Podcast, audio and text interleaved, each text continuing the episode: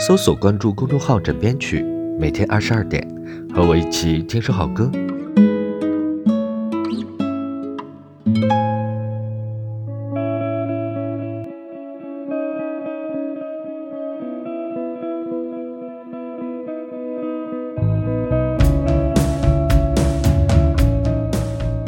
今天呢，我们来听一首暗杠的《走歌人》。关于暗杠最出名的一首歌呢，是被某抖音主播翻唱的《童话镇》。这首歌想必你一定听说过。相比于暗杠版的《童话镇》，这首《走歌人》才是他自己呢。《童话镇》根本不适合这个粗糙老爷们儿来唱。除了这首《走歌人》，还推荐大家找来一下他的说书人听一听。